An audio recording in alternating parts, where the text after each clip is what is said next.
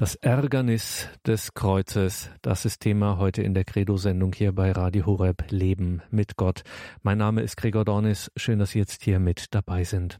Das Kreuz Jesu Christi kaum zu ertragen. Allein die Vorstellung für Nichtchristen, dass im Christentum das Kreuz Christi verehrt wird wie nichts sonst in dieser Welt, dass alles Heil, aller Segen, alle Befreiung, alle Versöhnung, alle Heilung, dass wir Christen dies mit dem Kreuz verbinden, stellt für die meisten Nichtchristen auf dieser Welt ein unfassbares Ärgernis dar. Wie geht das? Wie kann ausgerechnet das Kreuz im Zentrum des christlichen Glaubens, der christlichen Gottesverehrung stehen? Wie können Christen zum Beispiel am Fest Kreuzerhöhung am 14. September beten? Wir rühmen uns des Kreuzes unseres Herrn Jesus Christus. Das Ärgernis des Kreuzes, so hat es schon der Apostel Paulus formuliert im ersten Korintherbrief. Hören wir dazu Gedanken zum Ärgernis des Kreuzes, Gedanken der Theologin und Pädagogin Dr. Margarete Eirich. Grüß Gott, meine sehr verehrten Zuhörerinnen und Zuhörer. Vor einiger Zeit sprach ich mit einem Bekannten über das Kreuz Christi.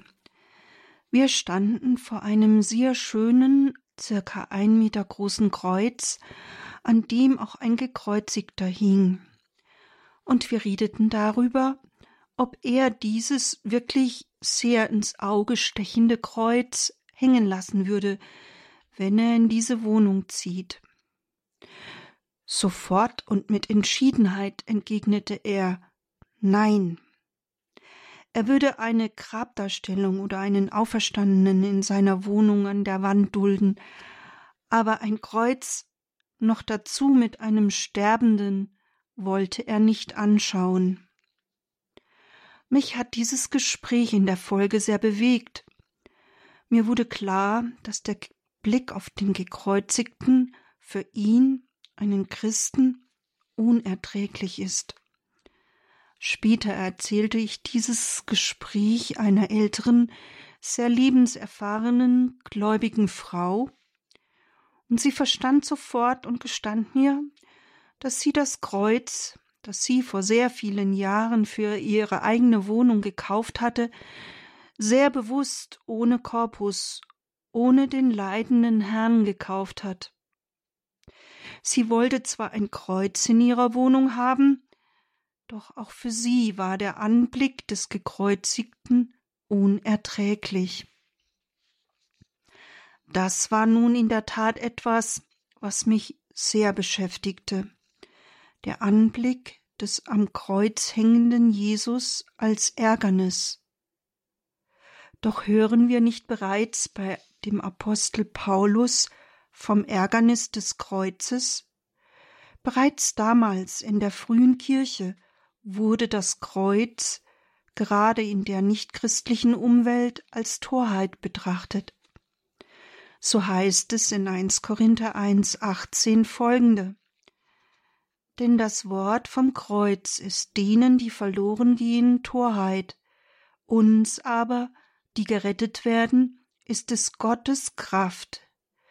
Die Juden fordern Zeichen, die Griechen suchen Weisheit, wir dagegen verkünden Christus als den Gekreuzigten. Für Juden ein Ärgernis, für Heiden eine Torheit, für die Berufenen aber Juden wie Griechen, Christus, Gottes Kraft und Gottes Weisheit. Denn das Törichte an Gott ist weiser als die Menschen, und das Schwache an Gott ist stärker als die Menschen. Sie sehen, die einen betrachten das Kreuz als Torheit und Ärgernis. Paulus aber bezeichnet Christi Kreuz hier als Gottes Kraft und Gottes Weisheit. Es scheint bis heute das Kreuz in seiner Tiefe und Größe vielfach nicht erkannt worden zu sein. Es entspricht nach wie vor nicht den Vorstellungen der Welt. Es bleibt ein Ärgernis und Anstoß. Kurze Zeit nach der geschilderten Episode war Passionszeit, die Zeit, in der traditionell die Kreuze in den Kirchen verhüllt werden. Ich muss gestehen, dass mir Wie nie zuvor der Anblick des Gekreuzigten fehlte. Wie nie zuvor wurde mir klar, wie wichtig gerade der Gekreuzigte für unseren Glauben ist. Ist dieser Leidende und Sterbende am Kreuz nicht gerade Ausdruck innigster Liebe und selbstloser Hingabe? Er starb für uns. Durch seine Hingabe sind wir erlöst. Es ist der Herr, der sich aus Liebe zu uns am Kreuz ganz hingegeben hat. Natürlich ist es eine Provokation, auf den Gekreuzigten zu schauen, denn er führt uns vor Augen, was unsere Schuld angerichtet hat. Davon spricht der erste Petrusbrief. Er führt uns dies deutlich vor Augen. Denn Christus hat für euch gelitten und für euch ein Beispiel gegeben, damit ihr seine Spuren folgt. Er hat keine Sünde begangen, und in seinem Mund war keine Falschheit. Als er geschmäht wurde, schmähte er nicht, als er litt, drohte er nicht, sondern überließ seine Sache dem gerechten Richter. Er hat unsere Sünden auf seinem eigenen Leib auf das Holz des Kreuzes getragen, damit wir tot sind für die Sünden und leben für die Gerechtigkeit. Durch seine Wunden seid ihr geheilt. 1 Petrus 2, 21 bis 24. Ja, durch seine Wunden sind wir geheilt. Der Petrusbrief greift hier ein urchristliches Bekenntnis mit Formulierungen aus Jesaja 53 auf. Dort hören wir im vierten Gottesknechtslied Wegen unserer Vergehen wurde er durchbohrt, wegen unserer Sünden wurde er zermalmt. Jesaja 53, 5. Jesus hat uns losgekauft, indem er für unsere Sünden zum Fluch geworden ist, wie wir im Galater 3, 13 hören. Dieser göttliche Erlösungsplan wird uns bereits im Alten Testament im Voraus angekündigt. So sprechen die Gottesknechtslieder bei Jesaja 42 bis 53 vom gewaltsamen Tod des Knechtes des Gerechten. Auf diese Ankündigung gemäß der Schrift verweist ebenfalls der äußerst schriftkundige ehemalige Pharisäer Paulus. So bekennt er in 1 Korinther 15, 3. Christus ist für unsere Sünden gestorben, gemäß der Schrift. Und auch Jesus selbst hat den Sinn seines Lebens und seines Todes im Licht dieser Aussagen vom Gottesknecht gesehen. Diese Schriftdeutung gab er nach seiner Auferstehung den Emausjüngern und später den Aposteln selbst. Er starb für uns. Aus dieser allumfassenden Erlöserliebe heraus hat Gott seinen eigenen Sohn für uns zur Sünde gemacht, um uns loszukaufen. 2 Korinther 5, 21. Deshalb hat Gott den, der keine Sünde kannte, für uns zur Sünde gemacht, Jesus Christus. Diese übergroße Erlöserliebe verband den Vater mit dem Sohn. Aus dieser unermesslichen Liebe heraus, um uns zu erlösen, hat er uns so sehr angenommen, dass er alle Sünden auf sich nahm.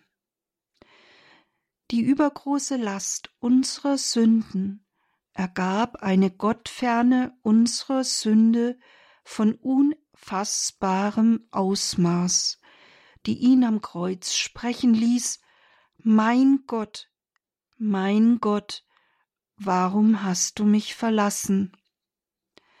Dieser Schrei der Gottferne aber zugleich des Ausstreckens nach dem Vater wäre eigentlich unser Los aufgrund unserer Sündenlast. So hat er dies statt unser quasi in unserem Namen gesprochen, wie der Katechismus der katholischen Kirche in der Nummer 603 betont.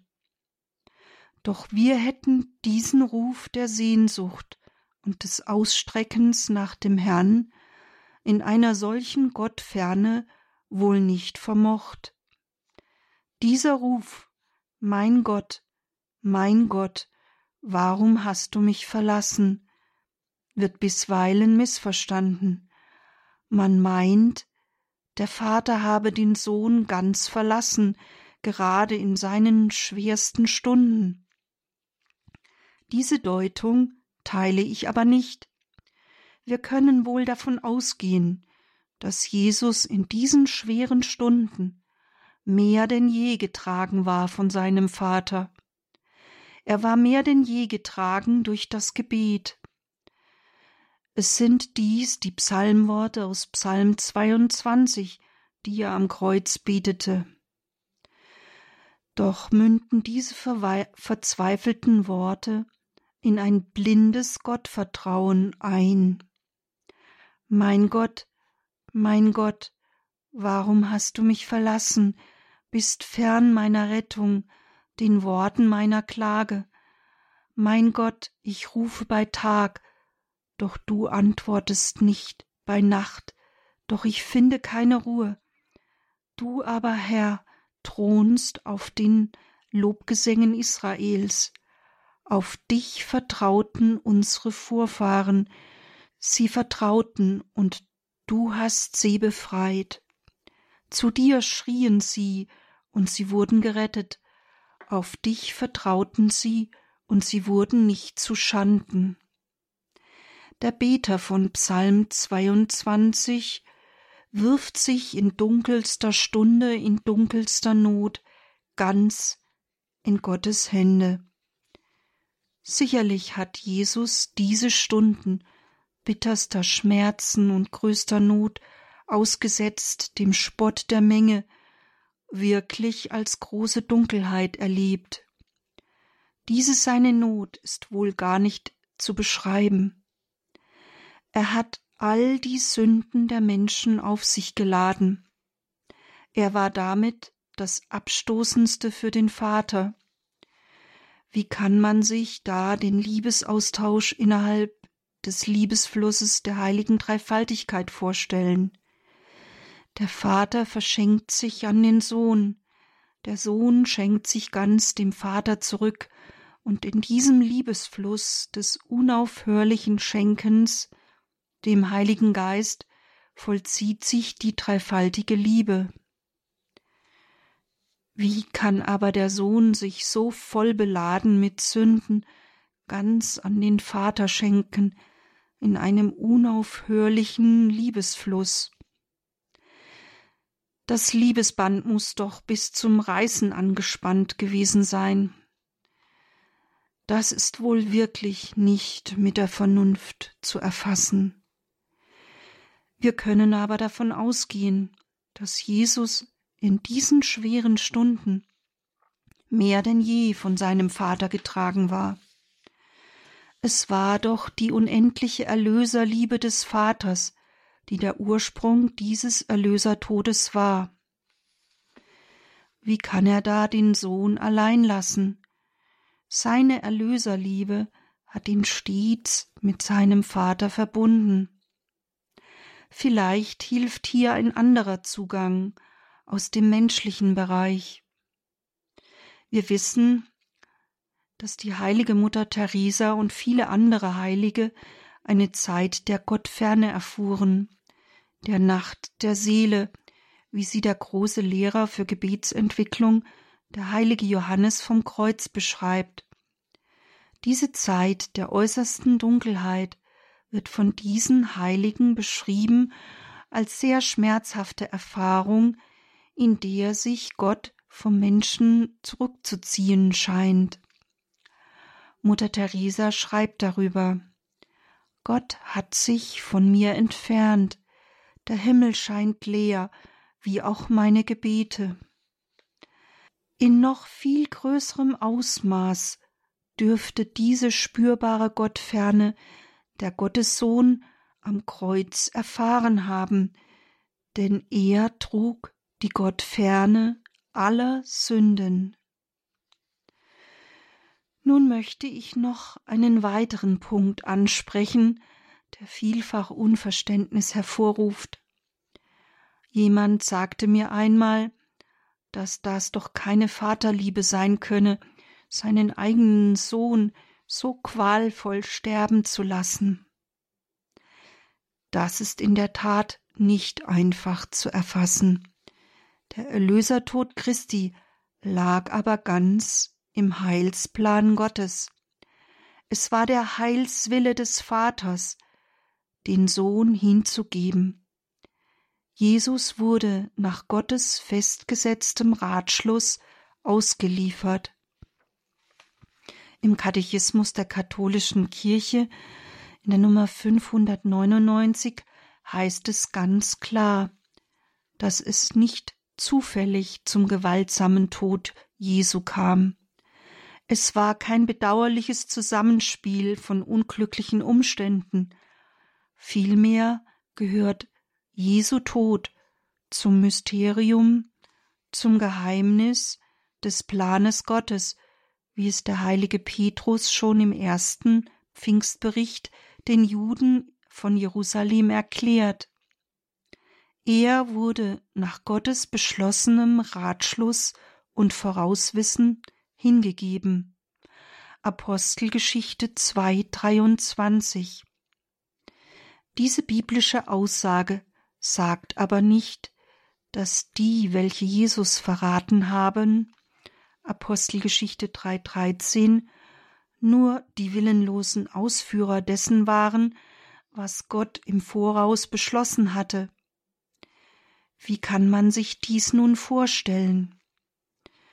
Für Gott sind alle Zeitmomente unmittelbare Gegenwart.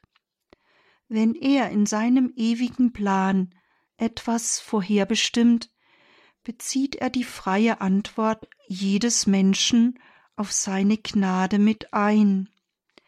Daher lesen wir in der Apostelgeschichte 4, 27 folgende. Wahrhaftig, verbündet haben sich in dieser Stadt gegen deinen heiligen Knecht Jesus, den du gesalbt hast, Herodes und Pontius Pilatus mit den Heiden und den Stämmen Israels, um alles auszuführen, was deine Hand und dein Ratschluss im Voraus bestimmt haben. Apostelgeschichte 4,27 folgende. Dabei greifen die Apostel in ihrem Gebet den Psalm 2,1 auf, in dem es heißt, Warum toben die Völker? Warum ersinnen die Nationen nichtige Pläne? Die Könige der Erde stehen auf, die Großen tun sich zusammen gegen den Herrn und seinen Gesalbten, um seinen Heilsplan zu verwirklichen, ließ Gott den Kreuzestod seines Sohnes zu. Er entsprang der allumfassenden erlösenden Liebe Gottes. Er hat uns so sehr geliebt, dass er seinen Sohn als Sühne für unsere Sünden gesandt hat, wie der erste Johannesbrief 4, 10 so wunderbar formuliert. Und im Römerbrief 5, 8 hören wir, Gott aber hat seine Liebe zu uns darin erwiesen, dass Christus für uns gestorben ist, als wir noch Sünder waren. Unser Heil, unsere Erlösung entsprang der großen Liebe Gottes zu uns. Sie entsprang Gottes Sehnsucht. Er sehnte sich so sehr danach, uns zu erlösen. Es war sein Wille, ja innigster Wunsch, uns zu erlösen. Seine Liebe sehnte sich so sehr danach, mit uns in Gemeinschaft zu leben. Gottes unendliche Liebe kennt keine Grenze. Diese Liebe schließt niemand aus. Wenn Jesus erklärt, er gebe sein Leben hin als Lösegeld für viele, ist dies nicht einengend gemeint. Das für viele stellt die ganze Menschheit dar. Für alle ist der Erlöser gestorben, um sie zu retten. Davon lesen wir im zweiten Korintherbrief 5,15, wo es heißt, Er, Christus, ist für alle gestorben. Und im ersten Johannesbrief 2,2 hören wir, Er ist die Sühne für unsere Sünden, aber nicht nur für unsere Sünden, sondern auch für die der ganzen Welt. Daher lehrt die Kirche, dass Christus ausnahmslos für alle Menschen gestorben ist. Bereits 853 sagte die Kirche ganz klar, es gibt keinen Menschen, es hat keinen gegeben und wird keinen geben, für den er nicht gelitten hat. So die Synode von Chiesi 853. Dies betont ebenfalls der Katechismus der katholischen Kirche in der Nummer 605. Wenn nun Jesus wirklich für alle gestorben ist, wieso hat dann 2012 Papst Benedikt XVI. ausdrücklich veranlasst, dass im Hochgebet der Eucharistiefeier gesagt wird, dass Jesus pro multis für viele gestorben ist? Sie erinnern sich, im Hochgebet heißt es, dies ist der Kelch des neuen und ewigen Bundes, mein Blut, das für euch und für viele vergossen wird, zur Vergebung der Sünden. Ich möchte an dieser Stelle natürlich nicht die ganze Debatte um das Promultis wie es im lateinischen Original heißt, breit treten, sondern Papst Benedikt war natürlich stets der Meinung, dass Jesus für alle gestorben ist, doch war immer im maßgeblichen lateinischen Ritus des Messbuchs pro multis für viele und nie pro omnibus für alle gestanden. Zudem findet sich an beiden Stellen des Einsetzungsberichtes sowohl bei Matthäus 14, 24 als auch bei Matthäus 26, 28, dass Jesus für viele sein Blut vergossen hat. Um es daher auf den Punkt zu bringen, sowohl in der göttlichen Offenbarung als auch der Überlieferung findet sich, dass Jesus für viele gestorben ist. Doch leider nehmen nicht alle Menschen dieses großartige Geschenk der Erlösung an. Jesus ist für alle gestorben, aber jeder einzelne Gläubige ist eingeladen, dieses großartige Geschenk auch anzunehmen. Gott zwingt sich nicht auf. Wie aber wir die Freiheit haben, so hatte sie auch Jesus. Das ist sehr wichtig und muss betont werden. Jesus Christus gab sich in Freiheit. Er machte sich die übergroße Liebe des Vaters nach der Erlösung der Menschen in Freiheit zu eigen. Er nahm sie ganz in sein menschliches Herz auf.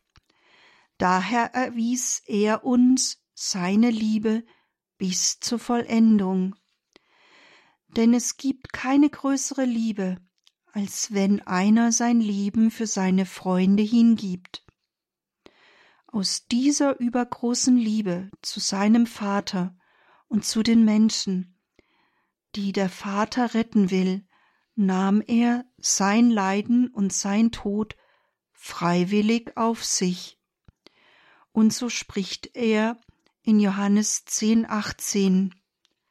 Niemand entreißt mir mein Leben, sondern ich gebe es aus freiem Willen hin.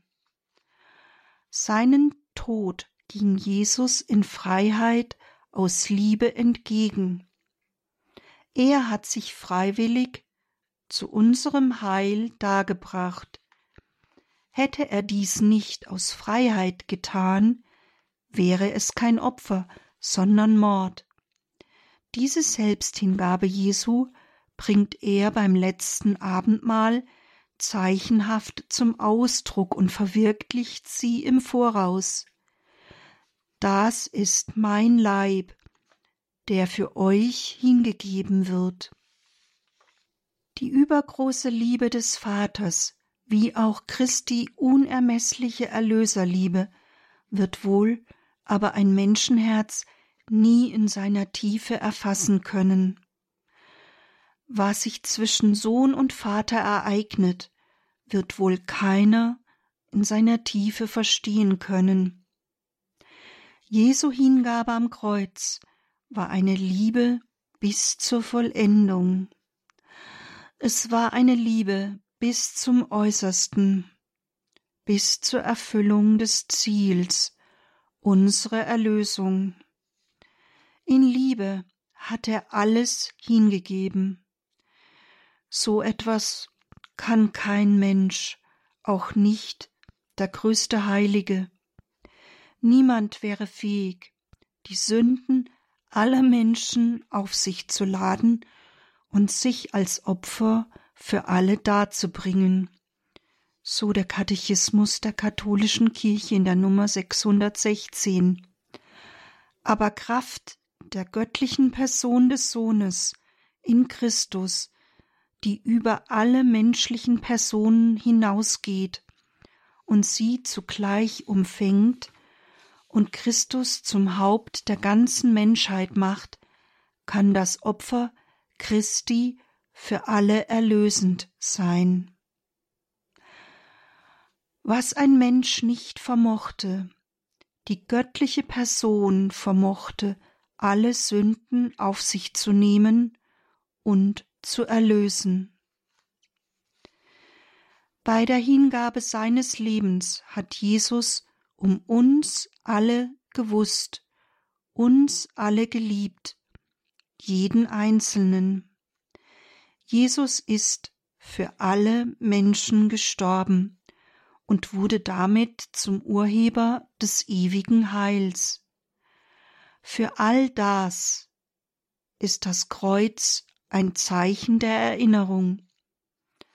Daher verehrt die Kirche das Kreuz am Karfreitag, indem sie spricht O heiliges Kreuz, sei uns gegrüßt, du einzige Hoffnung dieser Welt.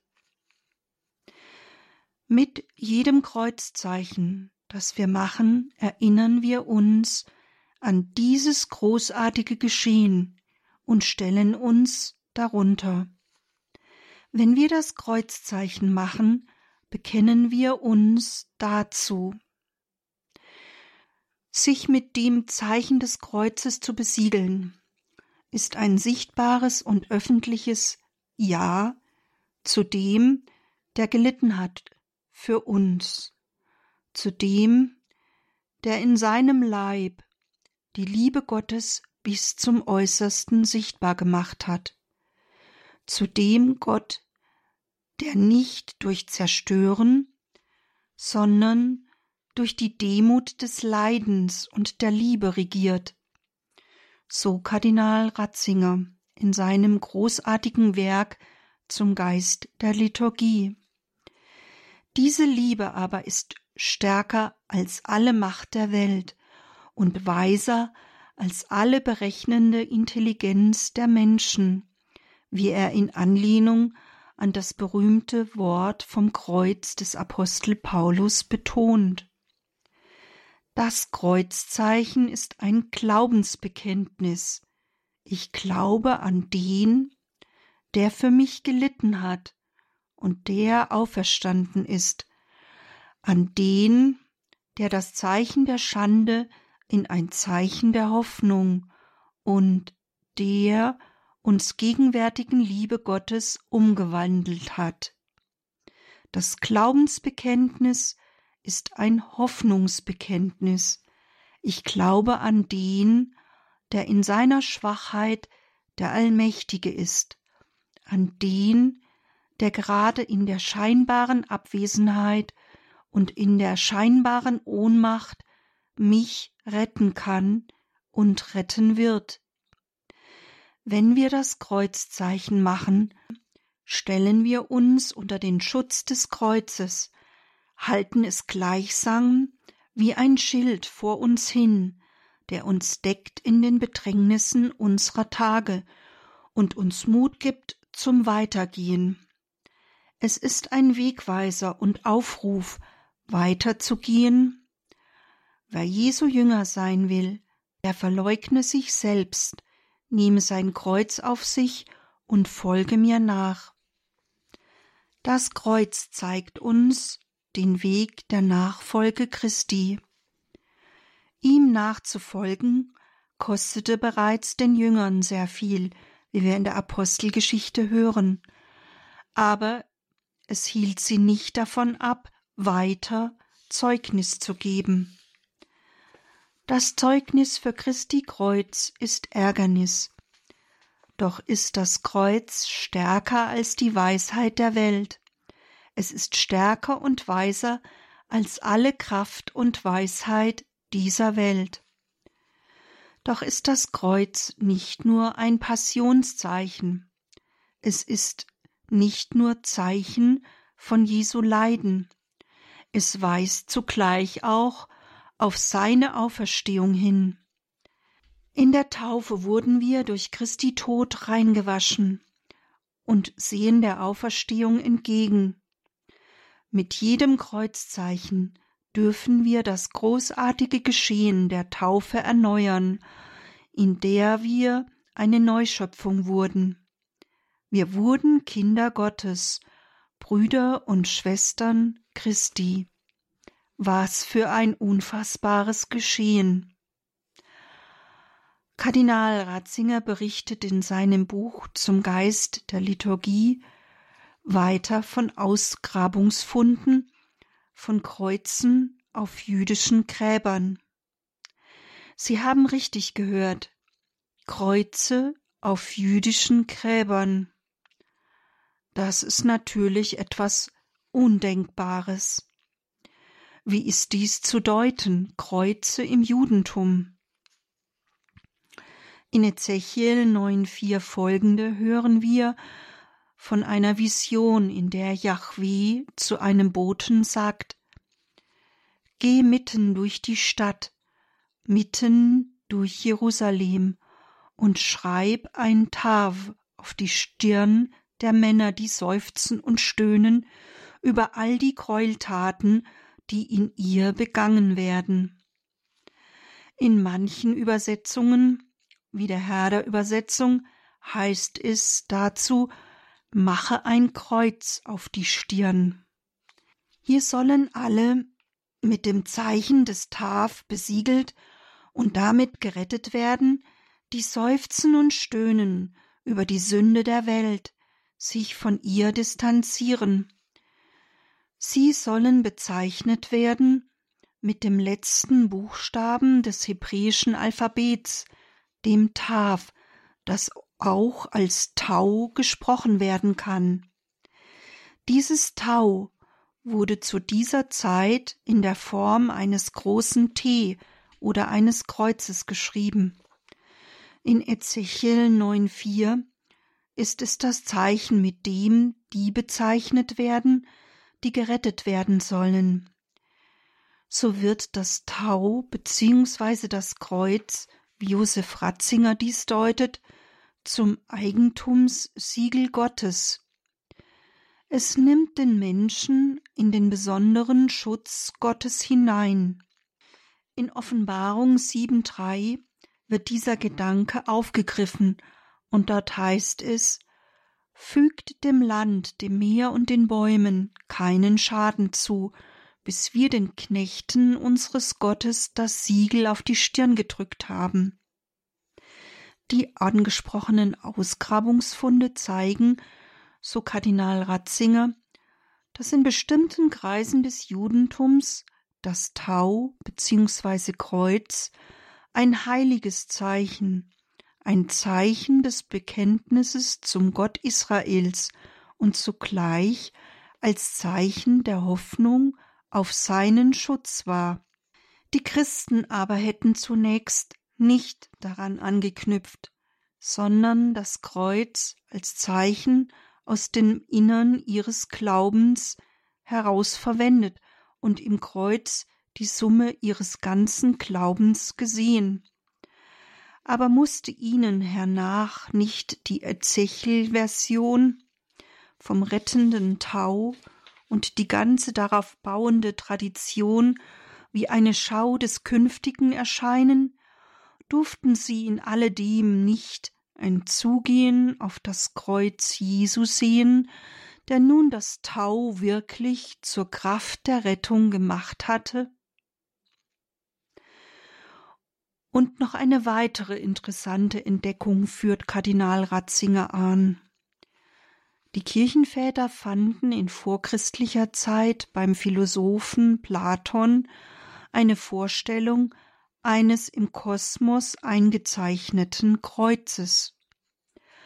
Platon hatte dies pythagoreischen Traditionen entnommen, die wiederum aus Überlieferung aus dem alten Orient schöpften.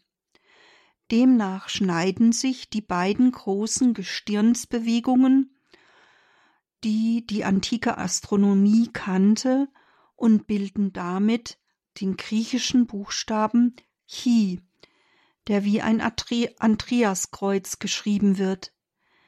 Demnach ist dem Kosmos als Ganzem das Zeichen des Kreuzes eingeschrieben.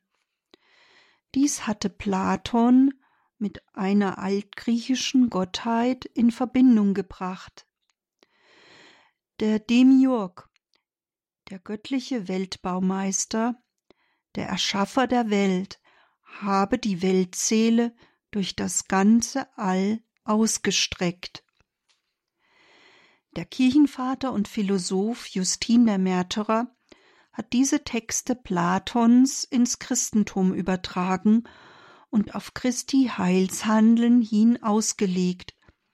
Für ihn ist dieses Zeichen des Kreuzes im Kosmos das größte Symbol der Herrschaft des Logos ohne die es keinen Zusammenhang in der ganzen Schöpfung geben könne.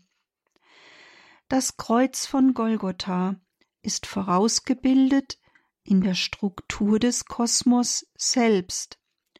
Das Marterwerkzeug, in dem, an dem der Herr starb, ist in die Struktur des Alls eingeschrieben.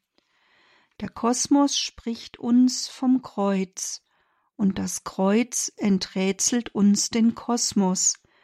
Geschichte und Kosmos gehören zusammen. Wenn wir die Augen auftun, lesen wir die Botschaft Christi in der Sprache des Alls und umgekehrt. Christus schenkt uns die Botschaft der Schöpfung zu verstehen.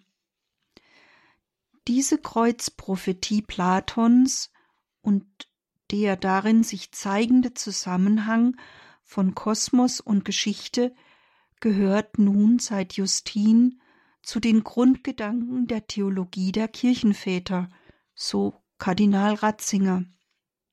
Justin habe älteste Überlieferungen zusammengefasst und das Kreuz als Siegelzeichen des Alls gedeutet. Dies habe dann unter den Kirchenvätern einen großen Widerhall gefunden. So schreibt Irenäus von Lyon später in seiner Apologie, seiner Verteidigung des Christentums Der Gekreuzigte ist selbst das Wort des allmächtigen Gottes, welches in unsichtbarer Gegenwart unser All durchdringt und deshalb umfasst es alle Welt, ihre Breite und Länge, ihre Höhe und Tiefe. Denn durch das Wort Gottes werden alle Dinge in Ordnung geleitet, und Gottes Sohn ist in ihnen gekreuzigt. Indem er in der Form des Kreuzes allem aufgeprägt ist. In diesem Zitat des Irenäus leuchtet ein Bibelzitat auf, das für die Kreuzestheologie bedeutsam ist. Der Epheserbrief mahnt uns, in der Liebe tief verwurzelt und fest gegründet zu sein, damit wir zusammen mit allen Heiligen fähig werden, die Breite und Länge und Höhe und Tiefe zu ermessen, die Liebe Christi zu erkennen, die alle Erkenntnis übersteigt. Epheser 3,18 In diesem Wort aus dem Epheserbrief sieht Kardinal Ratzinger einen Rückgriff auf das kosmische Kreuz sowie Überlieferung von einem kreuzförmigen Weltenbaum, der das All zusammenhält. Dann verweist er weiter auf Augustinus, der diese Stelle sehr schön ausgelegt habe. Er sieht darin die Dimensionen des menschlichen Lebens dargestellt und einen Verweis auf den Gekreuzigten, dessen Arme die Welt umspannen, dessen Weg bis in die Abgründe der Unterwelt und bis in die Höhe Gottes selbst hinaufreicht. Eine weitere Deutung lesen wir bei Laktanz. Es spannte also Gott in seinem Leiden die Arme aus und umfasste so den Erdkreis, um schon damals vorauszudeuten, dass da vom Aufgang der Sonne bis zum Niedergang ein kommendes Volk sich versammeln werde unter seinen Flügeln. Abschließend verweist Kardinal Ratzinger schließlich auf die eschatologische Rede, die endzeitliche Rede Jesu bei Matthäus 24,30, in der dieser ankündigt, dass das Zeichen des Menschensohnes am Himmel erscheinen werde. Auch darin sieht er das Zeichen des Kreuzes, als von Anbeginn her in den Kosmos eingeschrieben, und später durch den Gekreuzigten bestätigt. Es zeige, dass die Wege der Religionsgeschichte auf Christus zulaufen und ihr in vielen Bildern ausgedrücktes Erwarten auf Christus hinführe. Man kann zu diesen Ausdeutungen eines im Kosmos vorgezeichneten Kreuzes stehen, wie man will.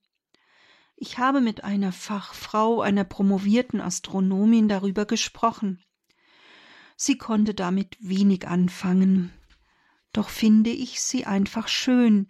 Sie zeigen, wie vieles bereits sowohl in der Philosophie als auch in den Religionen vorgebildet ist und auf Christus zuläuft und sich in ihm vollendet. Ja, betrachten wir dies daher bei etwas Musik.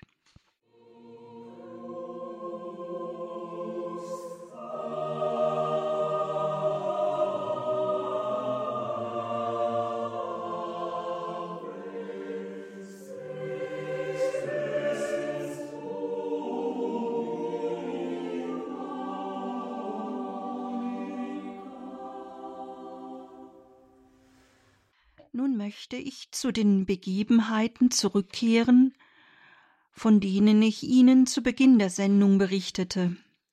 Ich hatte Ihnen erzählt, dass ich Menschen begegnete, die es ablehnten, ein Kreuz oder einen Gekreuzigten anzuschauen. Sie wollten diesen Anblick nicht in ihrer Wohnung haben. Doch handelt es sich beim Kreuz nicht gerade um den größten Liebesbeweis, Es zeigt eine Liebe, die für uns ans Kreuz geht. Durch seine Wunden sind wir geheilt. Und noch etwas sehen wir, wenn wir auf das Kreuz schauen. Im Alten Testament hören wir immer wieder von einem Bundesschluss Gottes mit den Menschen. Immer wieder hat der Mensch diesen Bund gebrochen. Schließlich kam Gott selbst in die Welt und hat in seinem Blut den neuen endgültigen Bund geschlossen. Das sehen wir, wenn wir auf das Kreuz schauen. Wir sehen den endgültigen Bundesschluss Gottes. Daher wird in der Osternacht der Taufbund erneuert. Ist das nicht eine Frohbotschaft, auf die wir schauen, wenn wir auf das Kreuz schauen? Wir schauen auf diesen endgültigen Bundesschluss Gottes mit uns. Das Kreuz und die Auferstehung Christi sind das Herz der Frohbotschaft, das Jesus seinen Jüngern zu verkündigen aufgetragen hat. Mit dem Erlösungstod Jesu am Kreuz ging der Heilsplan Gottes ein für allemal in Erfüllung. Diese Frohbotschaft wurde uns zu verkündigen aufgetragen. Das Kreuz ist Zeichen unserer Erlösung, dieser Frohbotschaft. Es ist für uns Schild und Schutz. Am Kreuz hat Christus das Opfer zum wahren Sieger werden lassen, so Kardinal Cantalamessa. Es ist die Umkehrung der Rollenverteilung zwischen Siegern und Opfern denn sein Opfer war der Sieg über das Böse, sein Opfer war der Sieg durch die Liebe. Unter diesen Schild der Liebe dürfen wir uns stellen. Das Kreuz ist zugleich Zeichen des überwundenen Todes. Der Tod ist die Frage aller Fragen, und wo er ausgeblendet wird, bleibt eine wesentliche Frage dauerhaft offen. Christus aber hat den Tod überwunden und gezeigt, dass seine Liebe stärker ist als der Tod. Der Sinn ist stärker als die Sinnlosigkeit. Der Gekreuzigte ist zugleich Zeichen einer unsagbaren Liebe, was haben wir doch für einen unfassbaren Gott. Wir haben einen Gott, der für uns stirbt, um uns zu erlösen. Kein Mensch hätte all die Schuld der Menschen auf sich nehmen können. Das konnte nur die göttliche Person Jesus Christus. Er hat all unsere Schuld auf sich genommen und unsere Armseligkeit eingetaucht in seine unendliche Liebe. Er hat das auf sich genommen, was den Platz für ihn verstellte.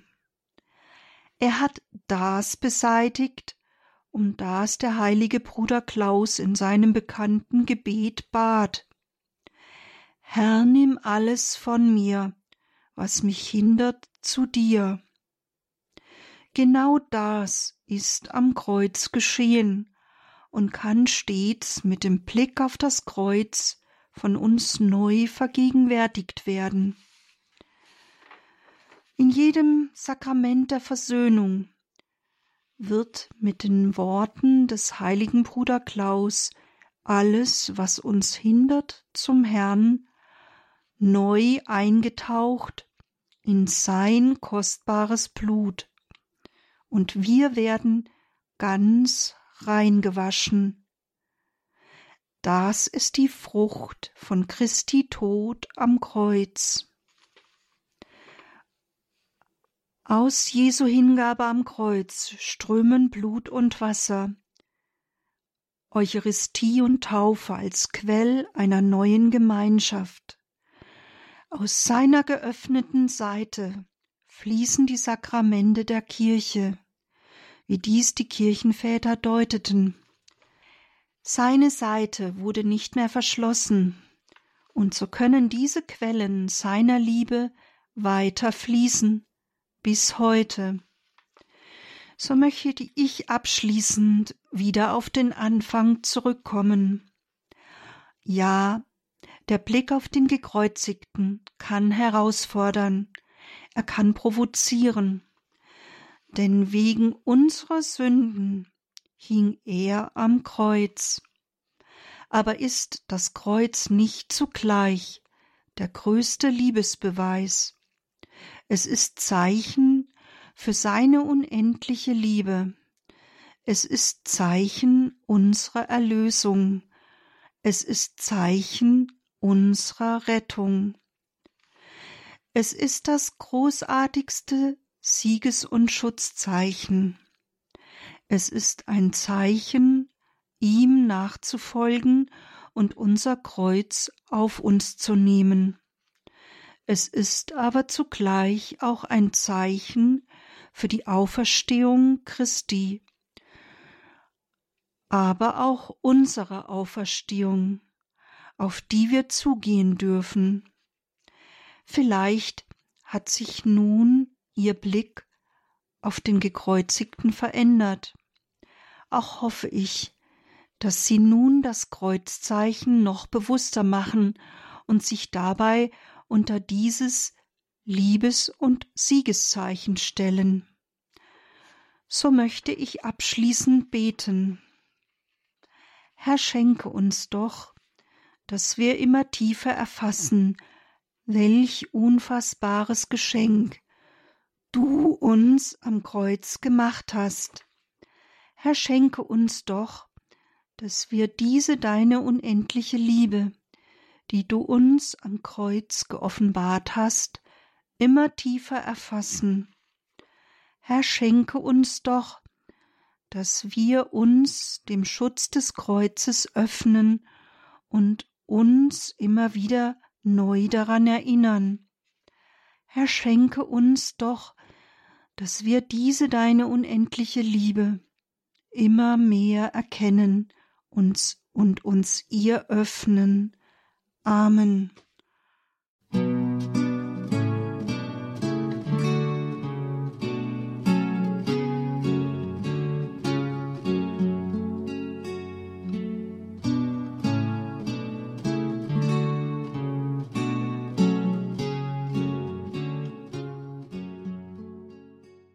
Das war die Credo-Sendung bei Radio Horeb. Wir hörten Dr. Margarete Eirich, die Theologin und Pädagogin, sprach zum Thema das Ärgernis des Kreuzes.